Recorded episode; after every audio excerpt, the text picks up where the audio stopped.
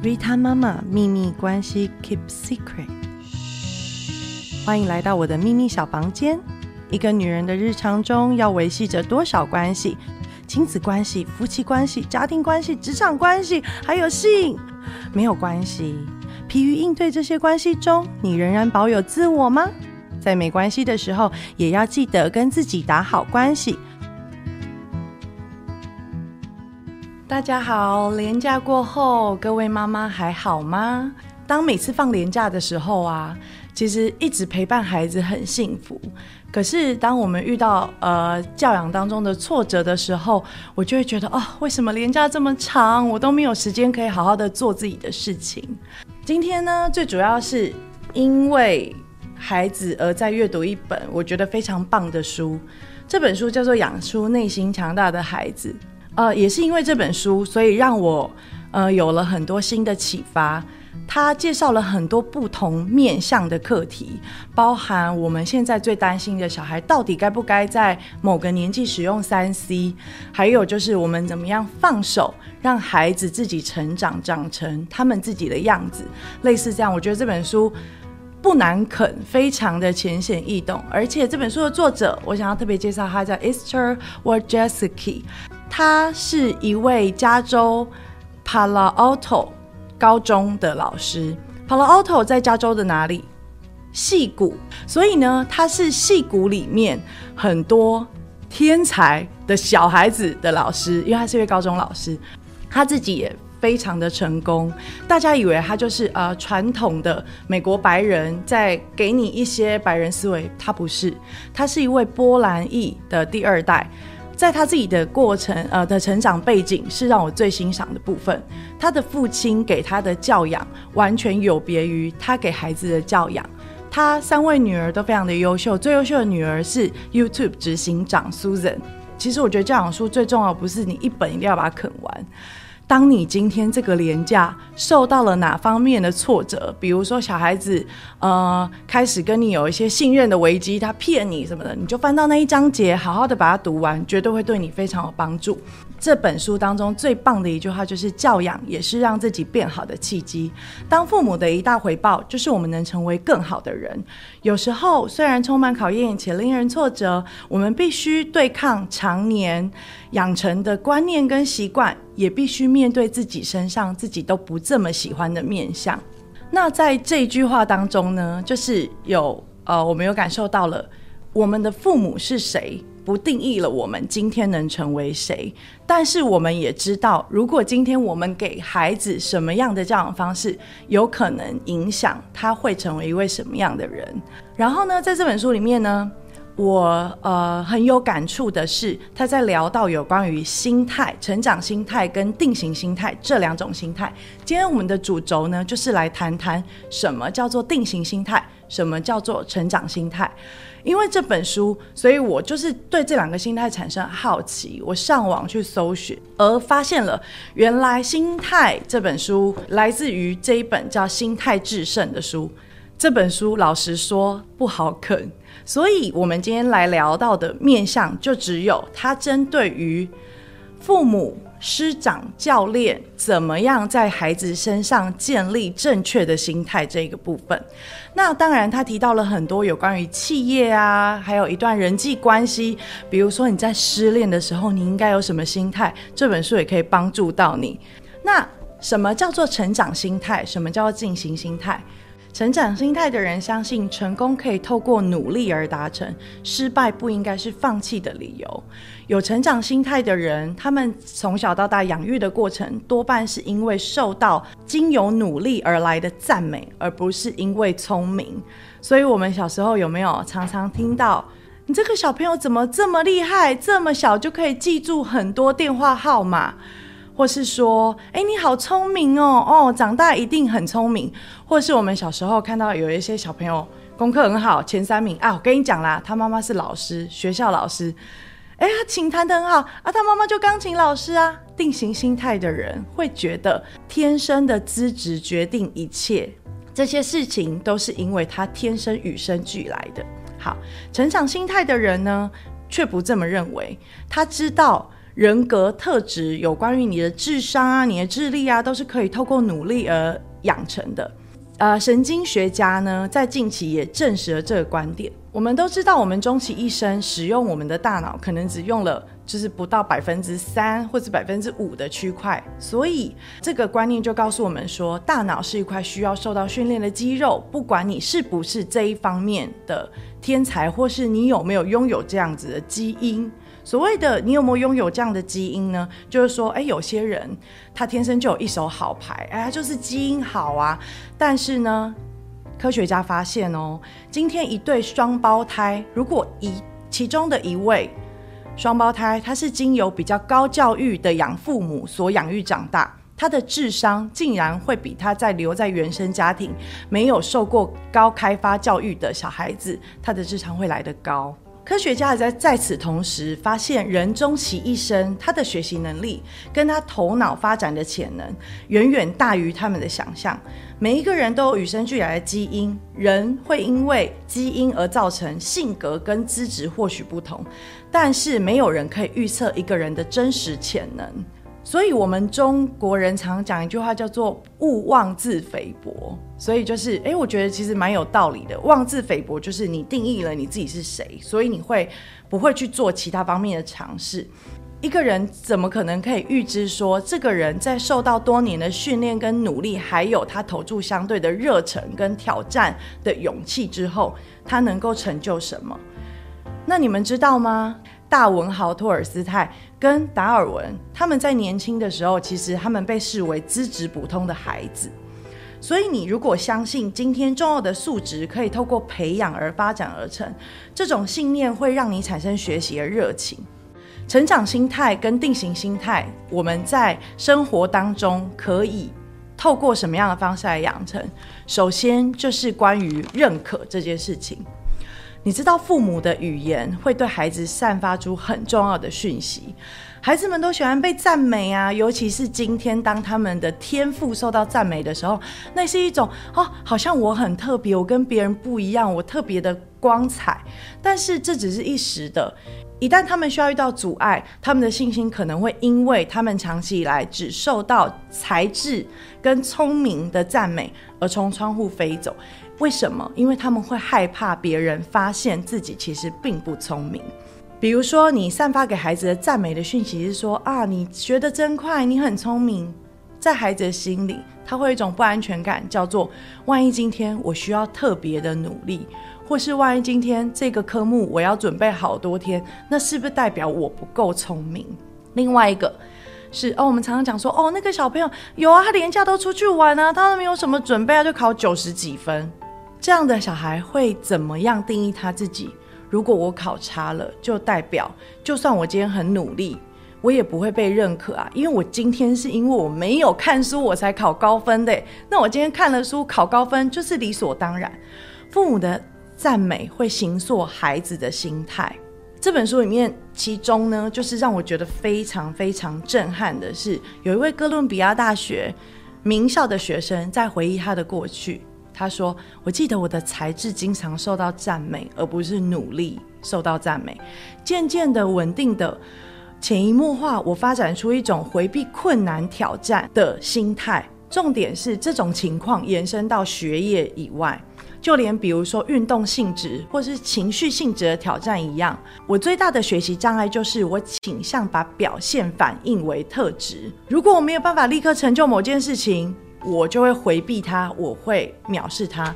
比如说我在学业上有很好的成绩，可是我觉得我运动天生就没有比那个肌肉长得很大块的人厉害，我怎么可能游得比他快？类似诸如此类的反应，他会去回避，他会觉得说这天生就不是我我能够做到的事。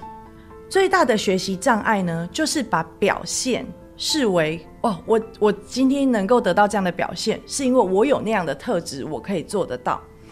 父母认为呢？哎，我觉得我今天赞美，这是一个非常甜美的事情。就是，啊，当他今天遇到挫折的时候，你只要跟他说：“你一定可以的，你很聪明，你一定做得到。”可是，你觉得你这样子可以赋予他恒久的信心吗？这就像是一份从我们而来的基因礼物，就是我给你的基因，你很聪明，你放心。可是其实这不管用以外，还会造成反效果。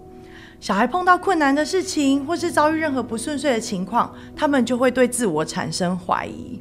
成长心态相信智力是可以透过发展而成的，所以你今天可以透过学习，你想要学习什么，然后你就会倾向。今天你遇到挑战，你会拥抱挑战，然后你面对挫折的时候呢，你不会放弃，你仍然会努力不懈继续，而且你会把努力视为必经的道路。批评当中，你会可以学习到改进自己的能力，然后你可以从别人成功的这件事情得到启示与激励，而且你特别喜欢那种曾经失败过很多次的人，他怎么样成功的故事。结果是他们不断会攀升到就是更高的成就，甚至不断的突破自我。定型心态的人呢，在我们以前被呃养成的教育观环境当中很常见。他们相信智能是固定不变的，因为他是谁谁谁哦，在国小的时候他是谁谁谁的小孩，他是哪位老师的孩子，所以他当然会很聪明啊。对于你能够显得很聪明的方面，比如说，哎，你很会背电话啊，你很会，就是这些小事情当中，你很想要在你爸妈面前显得你很聪明。可是你在面对挑战的时候，你会倾向这个我不行。我我怕被别人评价，所以我会避开挑战。那遇到一点点小挫折，你会觉得哦，我不要了，我我没有办法，我要放弃。那努力呢？你只会觉得我再努力就会显得我看起来很笨拙，我没有用啊。那面对批评的时候呢，我会忽略这方面的批评。比如说有人告诉我说：“诶，我觉得。”呃，你已经很努力了，可是可能在运算这这种类型的题目上面呢，你可能要去多尝试一点。那他就会说，我不要。其实我再怎么算，也不会有那个考一百分的人还厉害。那面对他人的成功，你会觉得都是他拉高我们班上的水平。就本来我九十八分已经是第三名，可是今天有一个人他就是很厉害，会考一百分。这是我呃生活当中最常有人就是打电话，或者说我们聚会的时候的聊天，就是说我的孩子对什么东西都三分钟热度，他什么东西都不想学啊，真的，嗯。哦，你的小孩好棒哦！为什么他可以这么棒？其实很多小事情不不不是呃代表说今天只有很大的事情你才有办法陪他面对挫折。我记得我自己的小孩子呢，他第一次跟我说他想要参加小提琴比赛，那他的动机非常的简单，因为他们学校呢，如果你今天在校外得了一个奖杯，然后。校长就会上台，再把那个奖杯再颁给你一次。重点是在全校同学的面前。好，他今天跟我说：“妈妈，那你觉得我有什么东西可以去比赛？”然后我就说：“嗯嗯，我不知道哎。那你就先想说，我有什么东西绝对还是不要拿这个参加比赛好了。”然后他就开玩笑跟我说：“妈妈，我觉得画画可能先不要。”那我就会告诉他说：“好，那我们现在来思考看看，什么东西是你真正有兴趣的？透过努力，然后让自己更好。”他就跟我说：“好，那妈妈，我们来报名小提琴比赛好了。”所以呢，在去年的呃年初的时候，我们就报名了一个比赛。可是其实那时候。我我的小孩子才真正的就是呃养成规律呃去练琴啊，或是说上课比较固定，因为我们以前在这个疫情以前，我们都会出国去玩嘛，那常常一出国就是两个礼拜，所以课就很长，就是翘课啊这样子。那他跟我说他参加小提比赛的时候，我们小英老师又帮我报了一个全国性的比赛，所以他的嗯难度其实是算比赛呃音乐比赛当中等级比较高一点点的。那我们第一次参加比赛的时候，我儿子就觉得哦，我就是每天练啊，就一样啊，就是我就照我呃照我平常练的习惯，就一个礼拜可能拿出呃拿出这个谱，那视谱之后呢，就开始慢慢的背啊，慢慢背背，一天大概就是练半小时啊，有时候学校很忙啊，几天啊就没有时间，就这样，然后就这样子，我们迎来了我们人生就是呃我儿子人生的第一场比赛，他在那场比赛当中。我觉得我非常的感动的部分是，我看到这些孩子，大概参赛的人有二十个人左右，然后我看到每一个小孩子上台，一个一个错误都没有出的把这件事情表现出来。那包含我的小孩子也是，他就是哦没有出错，然后就完整的把一首四分钟的曲子拉完了。可是我当下出来的时候呢，他当然就是很紧张嘛，中规中矩，然后可能在音乐性啊，或是在动作什么就很僵硬。那他反正比赛拉完之后呢，啊，就想说：“妈妈，我觉得没关系啦，反正我就十名就好了。”然后我就说：“哦，对啊，可是一八十三分好像可以进一个总决赛，你不想吗？”我不想啦，我不要啦，我不要，就一个就好了，我才不要比两个比赛。后来呢？好，就是习惯性有一点想逃避嘛。后来结果分数出来了，然后呢，我就从第十名左右开始找，因为。他在练习的过程当中，他有去问他的老师，他说：“老师，你觉得这样我可以得第几名？可以得第几名？”因为他只关心前十名就有奖杯，他就是为了那个奖杯而要去比赛啊！啊，就就是没有那个奖杯，他怎么上台被校长颁奖？对不对？他就是，我就从前十名开始找，十九八，我在第八名找到他了啊！第八名，然后就看，哎，你的分数我八十三分，哎，所以你有参进，你你有办法晋级总决赛。然后他就跟我说，啊。真的吗？我好开心哦！我所以，我有奖杯吗？我奖杯吗？就开始就是在关心奖杯在哪里，这样我就说哦，奖杯，然后就哎，一到十名的奖杯一样大作，哎，大概这么高吧，就是第八名，我就说哦，第八名奖杯跟第一名一样大作，然后他就跟我说妈妈，那我就把奖杯这样转过来拍照，然后大家就不会看到我是第八名。那这个经验之后呢，他就开始问我妈妈，那我要总决赛，那妈妈总决赛。有几个人进总决赛，我就说哦，好像就是你第八名都进了，至少也有八个吧。然后说，那如果下一次还要有奖杯，那我要第几名才有奖杯？我说，哦，下次的奖杯好像是分数某一个分数以上，它会有一个东西叫金奖，只有那个东西有奖杯哦。就算你是第一名，但你分数没有，但还是没有。然后呢，他就跟我讲说，妈妈，我想去问问看别的小朋友都是怎么样。可以得到很好的成绩。我说你问我，我不知道哎。那我们要不要问问小提琴老师，他的第一名的学生练习的时间会需要多久？这就是小孩子遇到挫折的时候，他会有两种倾向：一个是他会有一点点感觉一生悬命的想要去试试看；另外一种就是他觉得算了算了，太矮到我不想踩高，我就直接放弃就算了。那我很开心呢。他当时给我的回应是：“妈妈，我想要去问问看，因为问问看不花力气嘛，你又还没有开始练。”然后他就真的去问问了别人。那大概第一名的小朋友平均练习三到八小时，这真的是他得到的数字，就是确切三到八小时。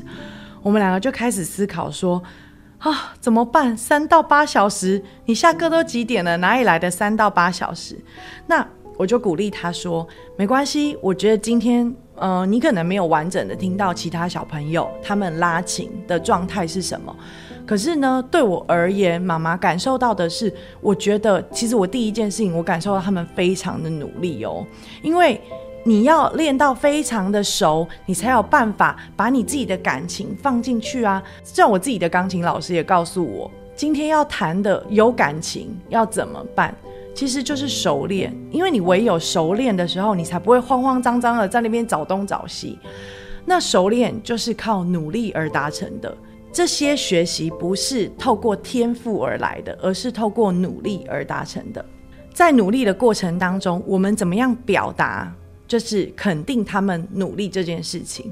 你可以对他的选择跟兴趣表达关心，而且我们可以去倾听，说：“哎，今天你。”要怎么样让自己走向一个成长导向？就是你要告诉他说，其实过程比结果更重要。行为研究治疗期刊的一篇研究发现，父母会表现出一些很焦虑的行为跟思考模式。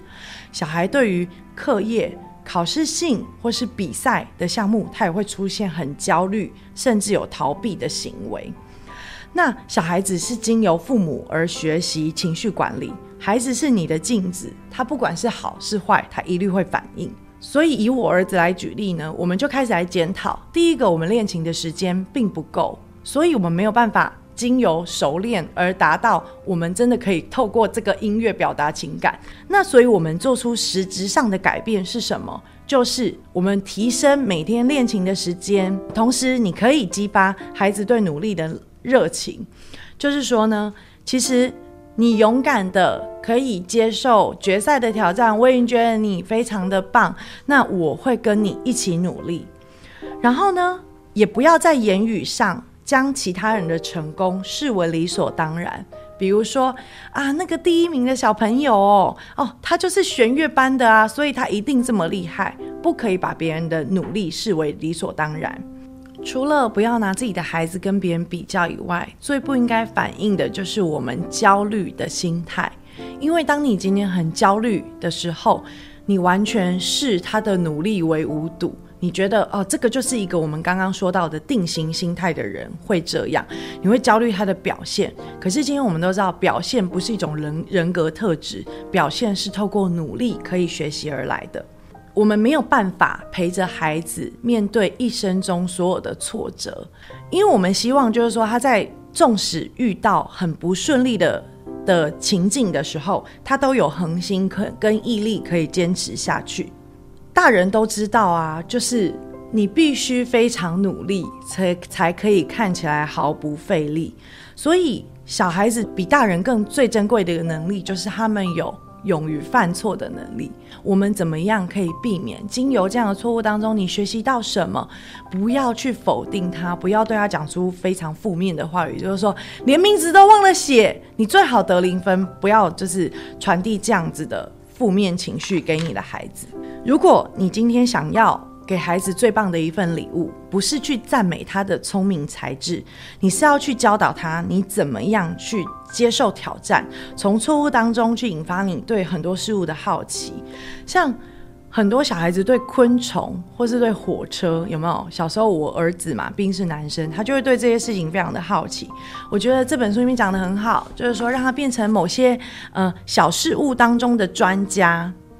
当你今天没有办法让小孩子激励他，你没有办法有那个能力去激励他，可以努力的学习一个才艺，或是真的准备开始努力，你从小事物开始鼓励他的努力，而不是。鼓励他的聪明，孩子如果可以享受努力的过程，他其实一生当中他就会去寻求新的挑战，他也会持续的学习。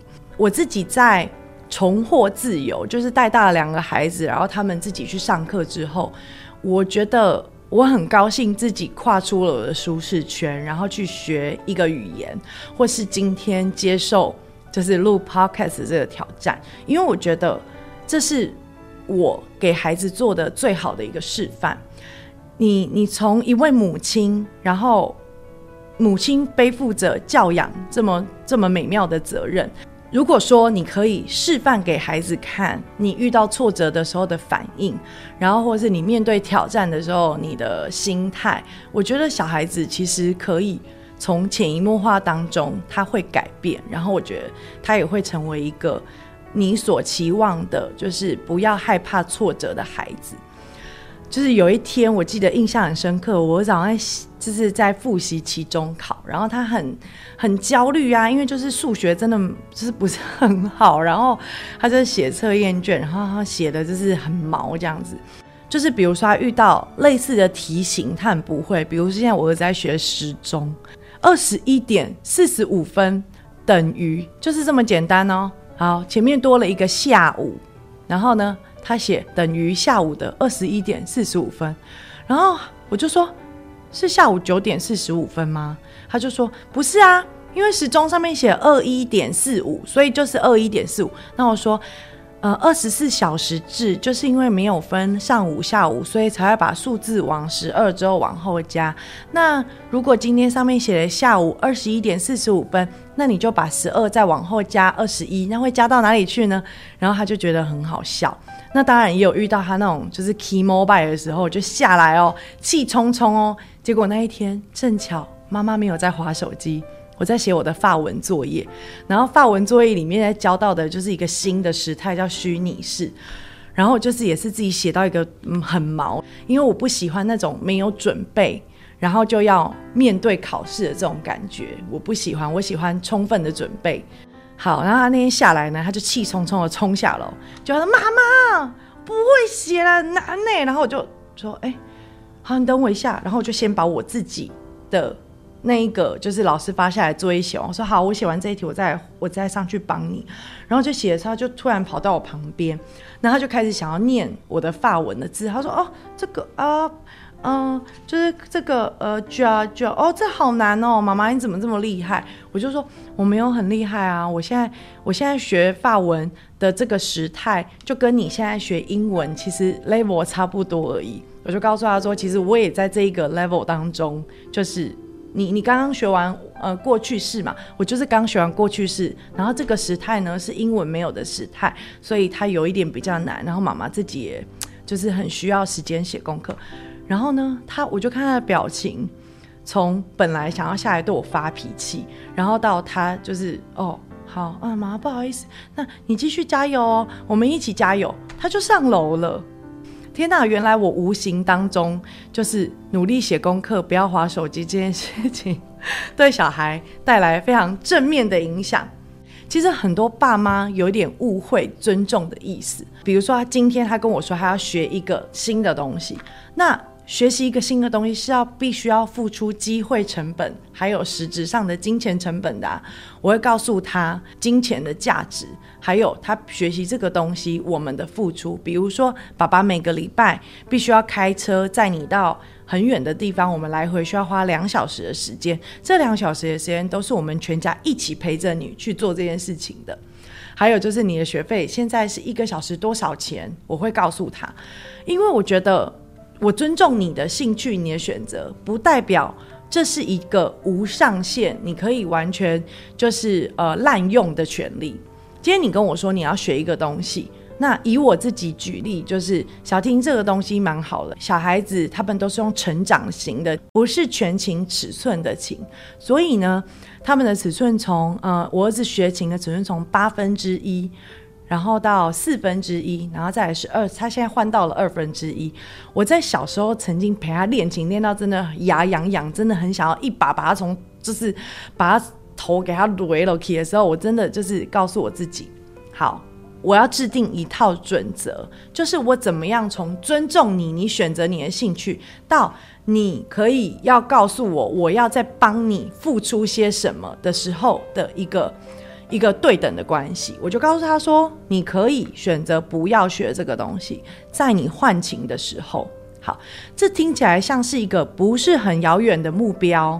就是如果今天真的学不下去了，妈妈说我可以停止，但是只有在我换琴的时候，我可以做下一个决定。就是你必须引导他们做选择。他们自己做出来选择有兴趣的事情，你帮他们设定的标准才是有用的哦。你没有办法逼他们在没有兴趣的时候，就是去追求出类拔萃啊，或是追求哦很厉害、很卓越，这是没有办法的。他在一次一次的尝试的过程当中，其实我就后来就告诉他，今天你从不会走路到学会走路，其实不会到会是人生中最简单的一件事。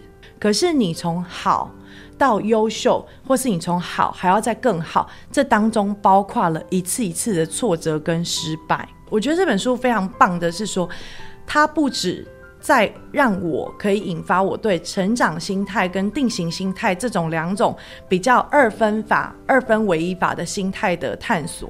然后呢，它当中其实呃，对于讲到很多恒毅力，就是当你今天的小孩子已经跨越了没有兴趣到引发他的兴趣学习一样东西，到面对挫折之后，你怎么样保持呃持续不断的热情，然后怎么样引发他的恒毅力？身为父母是一个。最需要透过学习而自我追求、自我成长的角色，因为当你今天如果都觉得别人的孩子他的呃优秀与否都是基因注定的，你没有办法用对语言去引导你的孩子，那你有可能会落入你自己在成长过程当中，你其实自己都不喜欢面对的这样子的评价，然后或是这样子的定义，然后让你没有办法超越你自己。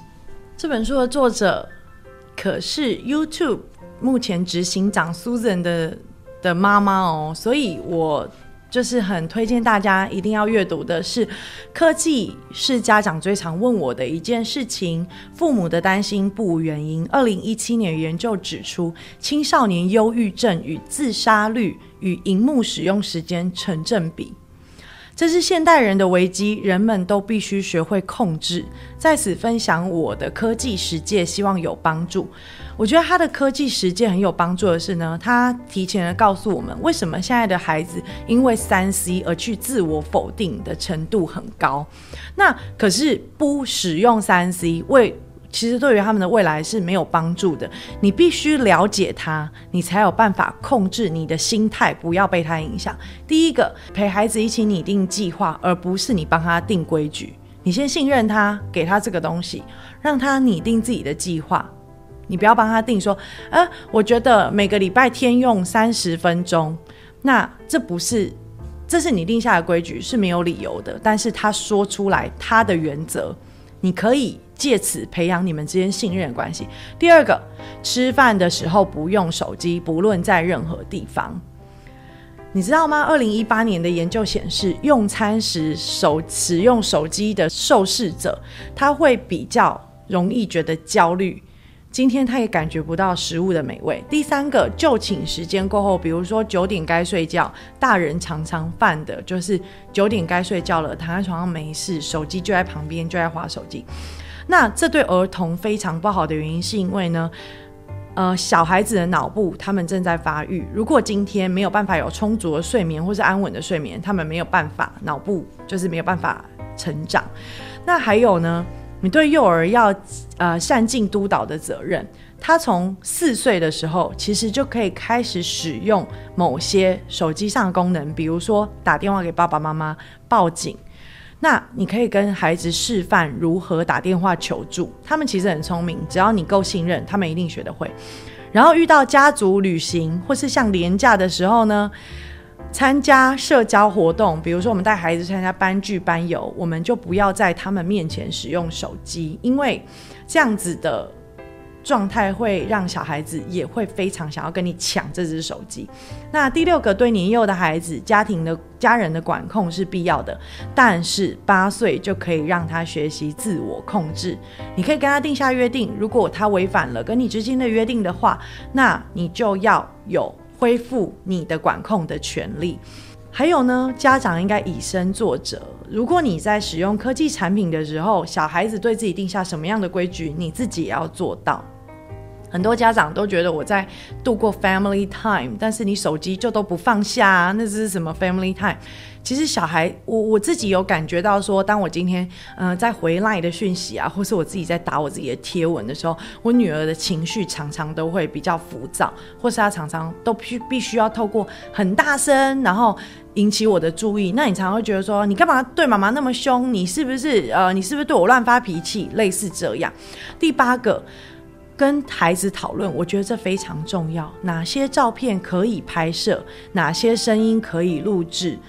其实小孩子有时候并不知道你在网络上做过的每一件事情，不管你是透过现实动态，或是你是透过任何的媒介，甚至你今天拍下了妈妈上厕所的照片，它都有可能上传到云端，有一定会留下数位的足迹。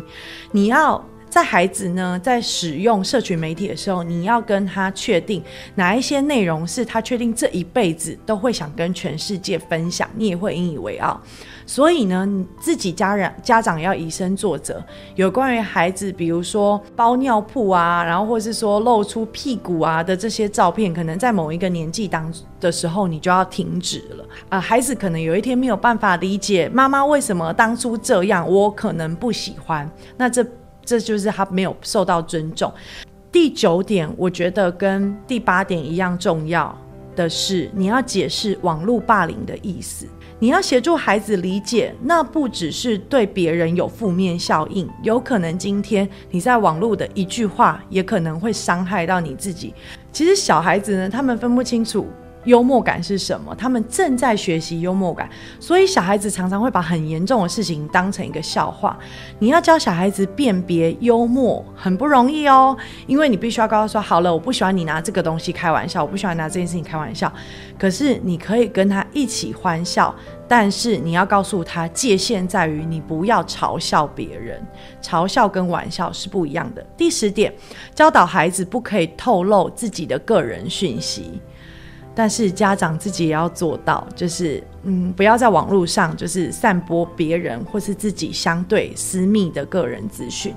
那我觉得这一本书呢，就是推荐给你们，希望大家都可以从阅读中成为更好的自己。